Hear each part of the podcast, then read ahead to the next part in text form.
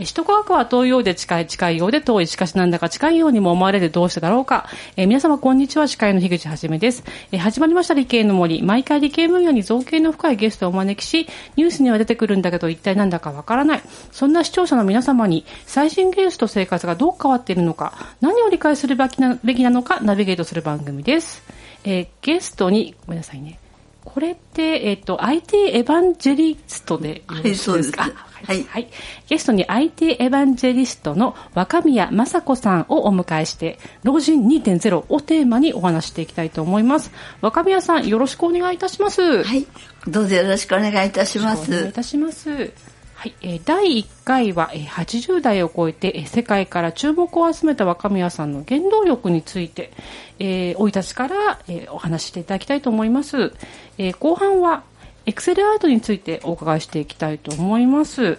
はい、えー、ということで、あのー、もう若宮さんの輝かしい経歴ですね。81歳にして、えー、開発された iPhone 向けのアプリ、ひな壇を契機に、えー、CEO、アップル CEO のですね、ティム・クックさん、えー、氏と面会されたお話とか、演技誘拐ご出席されたお話、えー、徹子の部屋にご出演、えー、JC 広告ご出演などはもう、ググっていただければ、何もでも、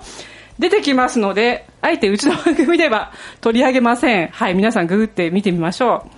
それで、我々の理系の森の番組でお伺いしたいのは、あの、80代を超えて世界から注目を集めたの若宮さんの原動力について、えお伺いしていきたいということで、紐解いていきたいと思います。えー、で、まずですね、あの、若宮さんの子供の頃のお話を伺ってもよろしいでしょうか？どうぞどうぞ。はい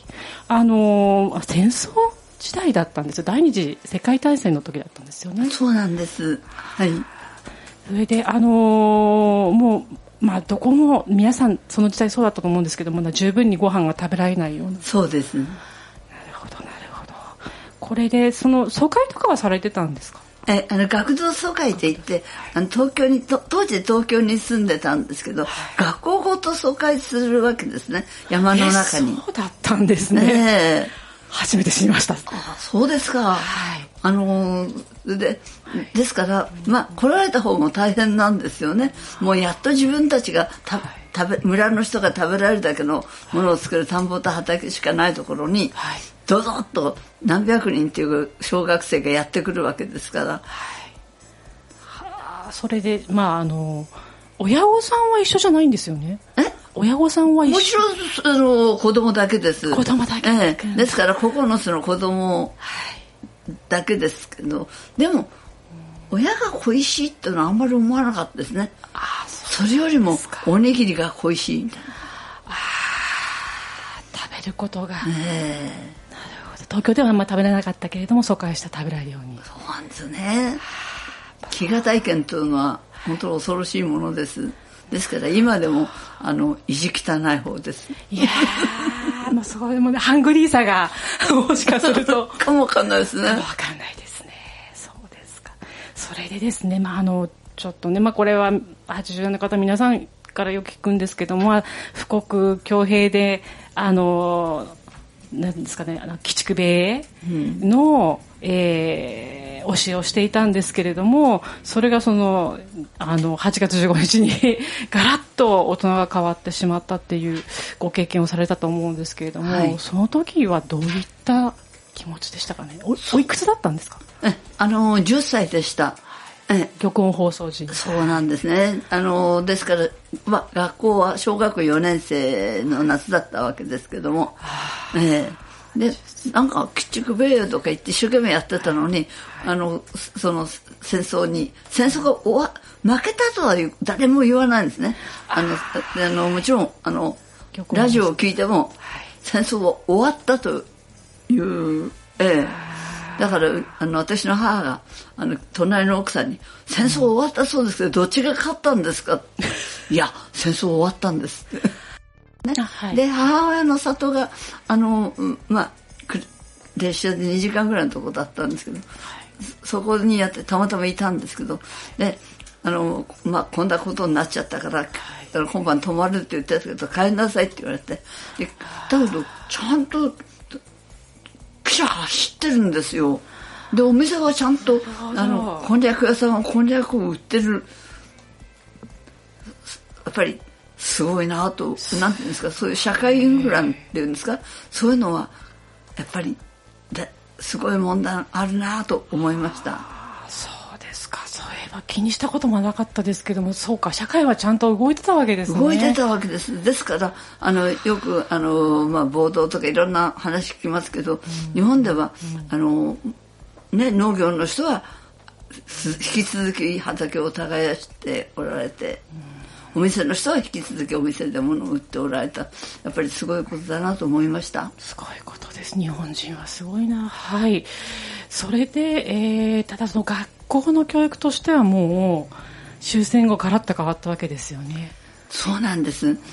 あの墨とか実際塗られた？あ教科書ですか、はい、はい、あの、私たちはだけどあんまりね塗らなかったんです。っていうのはあの塗った人たちもいたんですけど、はい、塗ってみたら、結局読むとこがほとんどなくなっちゃったって読むとこなくなっちゃう、まあ、科目によってはね、ええ、あ。のなのでもうあの意味なくないんではないかということになったようなんですけどただしばらく教科書がなかったんです。しばらく教科書すらなかったってこと？ええそれでそうなんです。何ヶ月か経ってあの教科書が来たんですけど新聞みたいに切ってない大きな紙で来て、ええ、であの親がそれをこういうふうに切ってで閉じて、まあ、あの対応したという。ったご経験をされて、えー、中学高校を出てらした後に、銀行、まあまあ、あの申し訳ませんですけど、まあ、大きな、ね、大銀行と言われる銀行に就職されたということだったんですが、はい、その辺のお話もお聞きしたいんですけれども、企画開発部門というのがあって、そちらに配属されたとそうそうです。はいそこにじゃあもう女性のスタッフとして抜擢されて入ったという。ということじゃないかと思います。はやっぱりあれですか？あのいろいろこう提案とかされてたんですか？そうですね、あのーもともといろんなことが思いついちゃうタイプなんで今もそうなんですけど。アイディアとか企画でまたそれをいわゆる情報発信よく言えば情報発信型っていうんですか、あの人にそれを知らせたいということをねでなんか提案制度みたいなのがあってそこにも提案したりとか、あのしてたので、あのー、この人はそういうのが興味があるんじゃないかと思ってそこにあのまあ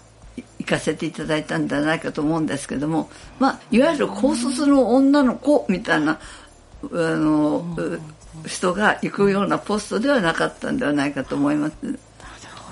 そうなんですよ。私父親銀行員だったからすごく違和感があってというのはそもそもとても保守的なところではないですか。そうです。そこで、まあ、あの企画に入られてしかも最後にあの女性管理職にまでなられた、何かこう要因がありましたかね？なんか。はい。まあ、あのおっしゃるように旧財閥系銀行だったもんですから、ね、まあ、あの保守的なところだったんですけどただ、まあ、あのちょうどあの時期というのはあの変わらなければいけないというまあ、あの今まではその大蔵省の中心に護送船団を組んでやっていたのが、はい、まあ、外圧なんかもあってだんだん自由化されてきて、あのというような時代に差し掛かってきた時であのいつまでも保守的ではいられないという時期だったんではないかと思います。60年代とか70年代。そうですよね。えーただあの周りで女性管理職というのは若宮さんぐらいでした？はいいやあのそうですねまああの一番最初の頃になった一人だと思いますなんですね素晴らしいですはいそしてですね、ちょっとまあ、あの、時が 流れるのがちょっと時間軸が早いんですけれども、え、パソコンと出会われたのは、実はもうそれよりも全然後で、58歳の時。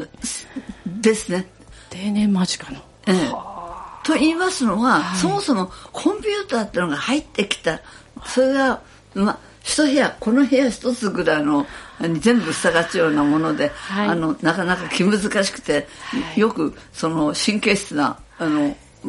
厄介なもんだったみたいです最初は、はい、でおもりするのが大変だったらしいんです。でとにかく重役室にまだ冷房が入らない時でもコンピューター様の部屋には真っ先に冷房が入ったというようなええ、あのだから重役よりも偉いんじゃないかっていう意見もあったぐらいだった重役よりパソコンが偉いコンピューターが偉い、まあ、それだけお金もかかってたんだと思いますよ。でですけどもそれが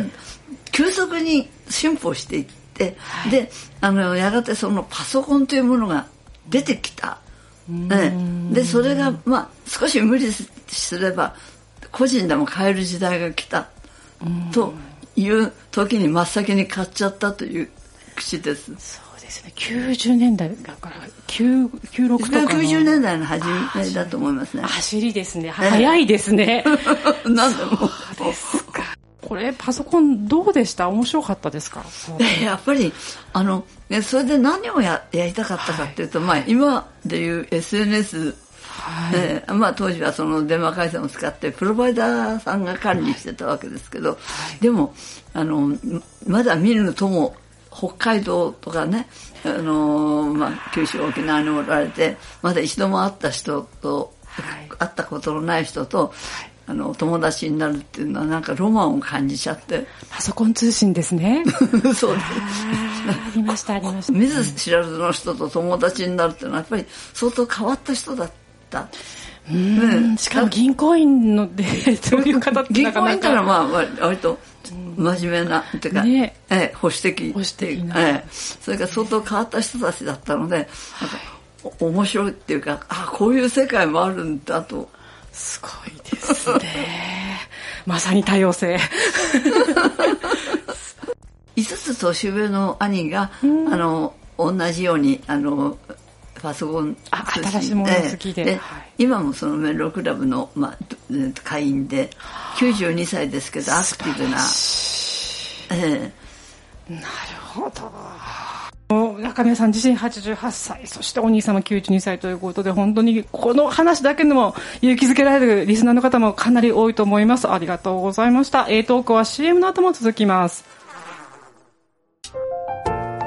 あなたの動画をアップすると企業からあなたに面接依頼が届きます。逆指名型就活サイトスタートライン TSE は鎌倉 FM を応援します。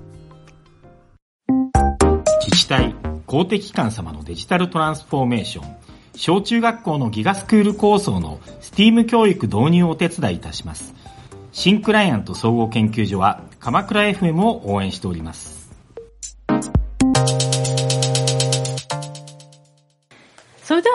は顧問のサイエンスライター富山かなりさんを交えたトークになります。え富山さん、今回は赤宮さんにどんなお話を掘り下げて話していただきましょうか？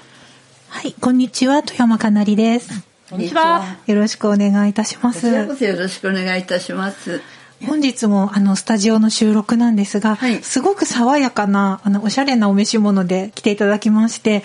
こちらのテキスタイルもエクセルアートで作られたものなんですよね。はいそうあのね、はい、2色のグリーンが格子柄になっていてでピンクの、えーと、4×4 弁の花柄。そうなんす。ごく素敵に並んでいて、ね、ここちらはあのエクセルで元のデザインを作られているんですか？そうなんです。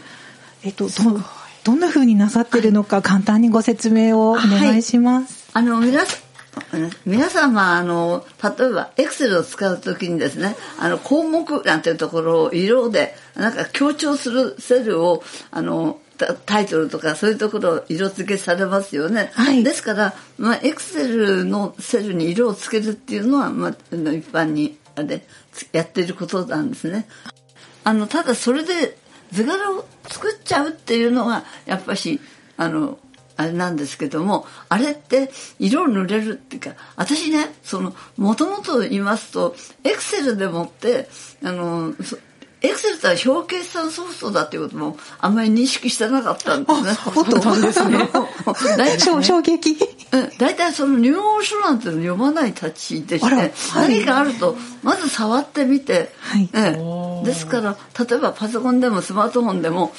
普通の人が初心者でも絶対知ってるっていうこと私だけは知らないっていうのたくさんあるんですけど、はい、あの要するに入門書からやるっていうんじゃなくて自分でやりたいことをつまみ食いするみたいな。なるほど。たまたまエクセルってなんか四角いのがいっぱいあったから、はい、例えばここに音符を入れてらどうかしらとかいろんなことを考えていたんですけど、あまあ差し当たって色を塗ろうと思ってまして色を塗ったらそしたらなんかセルの書式設定とかなんか出てきてそしたらグラデーションとかパターンとか、はい、えこういうこともできるんだと思っていろいろいじってるうちにあんな風になりました。セルの書式設定からだったんですね。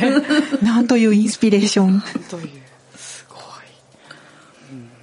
はい。でですね、このエクセルアートの誕生のきっかけ、あの、なんですかね、パソコン教室だったんです？え、あのそうなんです。あの、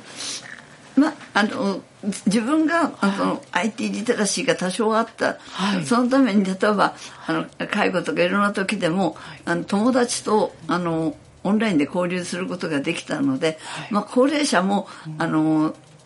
ある程度の IT リテラシーがあった方がいろんな時にいいんじゃないかなと思って、でまあささやかなパソコン教室をやったりしてたんですね。でその時にあのまあエクセルっていうのはまあ Windows のパソコンの中では一番あのコンピューターとはそもそも何かっていうことをつかむのにいいあのソフトだと思ったんですけど、ただ表計算ソフトでもう興味がないんですね。っていうのはもちろんビジネスソフトですから。生徒さんがね、ね興味がないんですよね。えだからって言って、あの、13桁の数字がなんかとか、ね、先生、私たち、あの、お小遣いどころか家計簿全体でも6桁か7桁あったらよろしいんですけどって言われてしまって。確かに。だから、あの、な、何を、あの、ということで最初、色を塗り始めて、そして、まあ、それが本当に役に立つかどうかは分かんなかったんですけどそのうちに自分自身がそれにはまってしまいまして、ね、うん、もうちょっとはまりすぎているかなみたいな感じがします。これあの色つけるまではなんとなく分かったんですけれどもお召し物にしようとされたのは どういったきっかけだったんでしょうか？いやあのそれもあのに着てみたいとまあ着る前はあのもっと他のいろんな例えばちちあの布地にすうちわにしたいね。それからあの、えっと、袋にするとかいあのアイロンプリントですか？ああいうのもやったりいろいろしてたんですけど、そのうちにあの布地に印刷するサービスっていうのがネットでお願いできるっていうことに気が付いて、で1メートルいくらっていうんで思ってですからあのエクセルで考えた図柄を、うん、まああのスリーピングツールかなんかで、えっと、画像化してでそれをあのまあ布地に印刷していただいてであとはあのせっかくだからそれを自分が着てみたいということであのえっとまあ縫い物の上手なお友達に縫っていただくということを始めました。すごいかっ奇跡ですねあの布にプリントしようとはあんまり そこのすごいハードルが軽々超えますね若宮さんはね。ね、あ、かわいい。これは、うちわを見せていただいております。これは、エクセルアートのうちわ。ね、はい。あの、天の川をイメージしたそうですね。深い、深い青色に淡い紫色のね、こう四角がずっと連なって並んでる的なね、模様なんですけれども。それからこれは朝顔をイメージした。うんピンクと青と紫で、ね、4×4 のピクセル語ですね。一、はい、つのまとまりにして。はい、それで白も入ってる服なんですこれは、はい、あの、あまあ、蝶々とお花をイメージしました。あ、もうなんか、ね、刺繍みたいな感じでですね、クロスステッチみたいな感じですね。そうですね。でですから、いろんなものに展開できる。でさらにこれをあの、えっと、小物入れが出てきました。はい。あの 3D ビルダーってありますよね。3D ビルダーで、あの球ボールですね、はい、球を出してそれにあの自分の柄を貼り付けてあの 3D, 3D 化してで小手まりみたいにしてみました。もともとだから 2, 2次元のツリーを 3D に。やりたいことをやれるように手伝ってくださって、うん、ですからそのえっとなんですかあの今の情皇様ですか、はい、あのその最後の園遊会の時に、はい、えっと着ていた衣装なんかもがあの変なカバンあのバッグ。電飾のですよね。すごいですよね。あれも皆さんがあの手伝ってくださってであので手伝ってくださってでもあのあ例えば私の作っあのねピカピカ光る変なカバンをあのあのハンドバッグを、はい、皇后様が当時の皇后様が触ってくださった。そうだ、ね、ええ、そう。であらこれ光りますのねって言ってくださった。で手伝った方も、はい、くださった方も、はい、あのまあ一緒にあなんていうんですかあの自分のあやったことがあの上に止まったっていうのが喜んでくださる。嬉しいですよね、えー、ですからあの友達に恵まれてるっていうことが結局一番あのあれになったんじゃないかと思います。いやオードリー・タンさんからもこのエクセルアートあの反応があったということなんですけど、はい、どういった反応はい、あのオードリー・タンさんとは去年のにあの春でしたかしら、えっと、オンライントークショーをあのさあのに出させていただきましてその時にそのこのエクセルアートのことを、はい、あのまあの方の言葉を借りますと要するにあのデジタルアートのあのオープンソースコード化を果たした 難しいことを言ってるけど、でもすごいことですね。そうあの要するにっていうことはあれはエクセルのファイルですからあくまでも。ですからそれをそのままオードリー・タンさんのところに送れば私と同じ柄のブラウスを作って着ることもできるしでも、まあ、あの方は台湾の方ですからもっと台湾っぽい色使いに色を直すあの色を直すこともできるわけですよね。それからねあのあの柄も少し変えたりなんかすることもできる。ということは早くオープンソースコード化だと。なるほど。おっしゃって。だからそのそれに比べたらプログラミングなんてしょうもないことだと。大鳥さんおっしゃるわけですね。いろんな方とね、あの、はい、お話をする機会をいただいて、いろんなものの見方を。そうですね、ものの見方ですね。えー、あので、ですから私もあちこち、あの、いろんなところに出させていただきながら、あの、毎日勉強させていただいてます。もこちらこそ勉強させていただいております、今。はい。いありがとうございます。はい。第2回もよろしくお願いいたします。はい。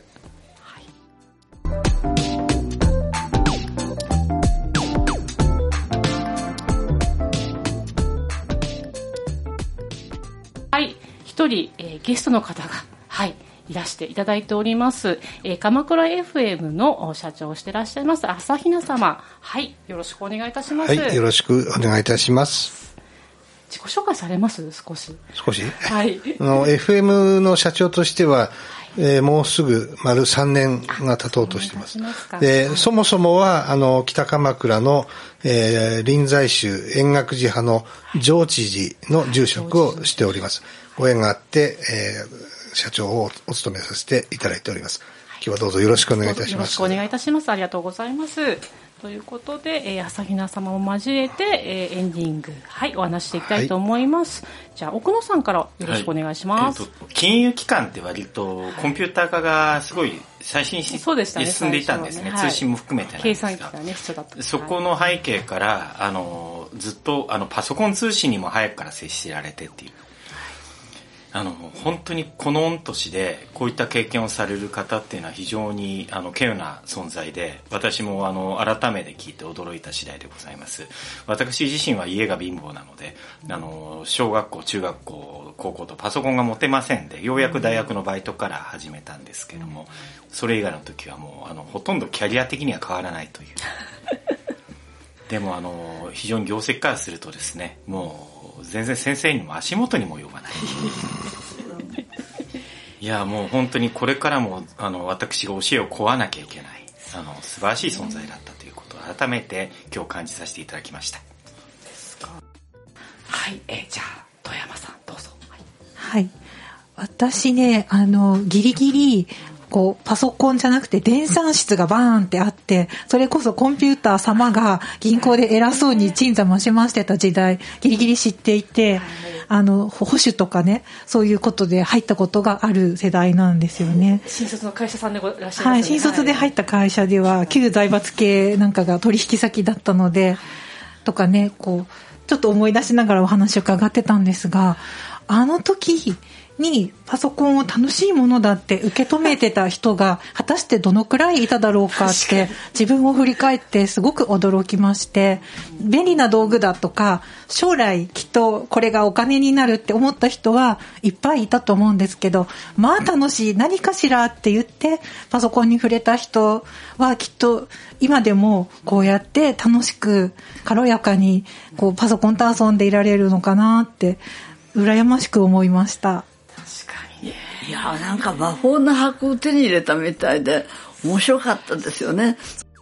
朝比奈さんいかがでしたでしょうか？あのね、まず驚くべきは、はい、私の、まあ、亡くなりましたけど小学9年生まれの母と、こうも違う情報量をお持ちなのか。そうなんですよ。ね、記憶が鮮明でらして。でお話のなさり方も大変克明に昔のことを記憶しておいでのようだし、はい、いやもう本当にあの感銘いたしました。いやいやいやもう本当に。ましてやその最初の頃のコンピューターって本当に仕事に使えるんだろうかっていう、ででさらに言うとかなり高額な投資になると思いますし、だからそこに、まあ、なんというか先見の明ですよね、本当に見出した、えー、というのは素晴らしいことだと思います。で、当時だって通信を行うんだって、な何モモデム？ですか、はい、受話器にくっつけてやる。音響カプラー。ですね。そそういう時代でしょ？だからお年寄りにみんなやりたまえって言ったところで簡単じゃないですよね、それは当時そのそれは恐れ入りました。いえいえ。ありがとうございます。いやとんでもないですけども。でもねああの普通の人っていうか私あの私の親世代もやっぱり大変だったんです。例えばねうちの母なんかあの ATM っていうのができてでそれにでああの列に並ぶわけですよ。でだんだん自分の番が近づいてくると 心臓がドキドキしたって言うんです。なんかね操作手順を間違えてねあの固まっちゃったりして後ろに並んでる方が使えなくなったりしたらどうしようとか。でもっと前はあの、えっと今は自動改札です。あれ昔は切符記事さんがいて切符を切あの買って切符を切ってもらった時代があったわけですから。それ自動改札になった時は息を止めて走り抜けたという。でもみんなそういうふうにやってカルチャーショックを感じながらそそのなんとか同化して来られた先輩たちもやっぱり大変だったんだなと思います。それなりにね。の生きる昭和平成令和の 生き証人というか本当に、ね、聞きたいことは本当にたくさんあるんですけれどもはい第2回もよろしくお願いいたします。若さんありがとうございました。ありがとうございました。たとえそれが忘れられた世界に響く最後の音。